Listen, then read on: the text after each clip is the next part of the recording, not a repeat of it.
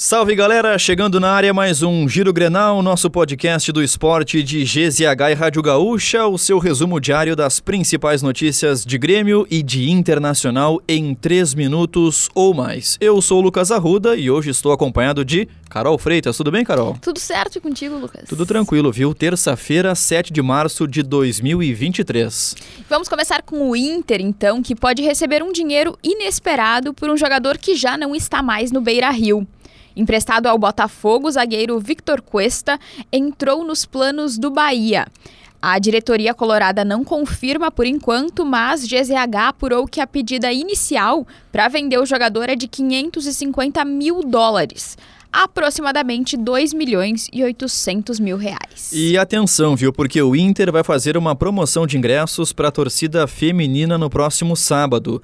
As sócias coloradas não vão pagar para acessar o Beira-Rio no jogo da última rodada da fase classificatória do Gauchão contra o Esportivo. Para ter o ingresso automaticamente creditado no cartão, será preciso realizar o cadastro pelo Mundo Colorado. E para esse jogo da última rodada, o Inter ainda tem algumas dúvidas. Vitão e Baralhas ainda sentem dores por conta de pancadas ocorridas na partida da Arena. E como o Grupo Colorado teve folga geral na terça-feira, ambos vão ser reavaliados no treino de quarta.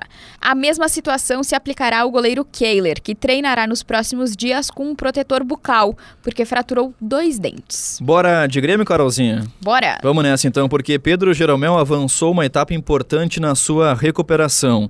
Aos 37 anos, o zagueiro está se recuperando de uma artroscopia no joelho e, a partir desta semana, inicia trabalhos de corrida no gramado do CT Luiz Carvalho. Durante a pré-temporada, Jeromel sentiu dores enquanto realizava trabalhos físicos. Titular do Grêmio no Grenal do domingo, Vila Sante acabou não conseguindo atuar por muito tempo e deixou o campo aos 15 minutos, dando lugar a Felipe Carbarro. Nesta terça-feira, quando todo o grupo se reapresentou, Vila Sante não foi a campo. De acordo com o Grêmio, ele realizou exames, mas não constataram lesões. Pelo time feminino, a goleira Lorena sofreu uma lesão em um treino e virou preocupação no Grêmio. Ela sentiu um problema no joelho esquerdo e passará por novos exames. Lorena também é a goleira da seleção brasileira feminina, que em julho inicia a disputa da Copa do Mundo.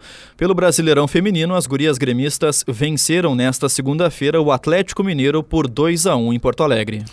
Siga o Giro Grenal na sua plataforma de áudio preferida, deixe a sua avaliação e ative o sininho para receber uma notificação sempre que um episódio novo estiver no ar. A produção do Giro Grenal foi da Janaína Vilha, técnica e edição de áudio de Douglas Fanny Weber, arroba esportes GZH nas redes sociais.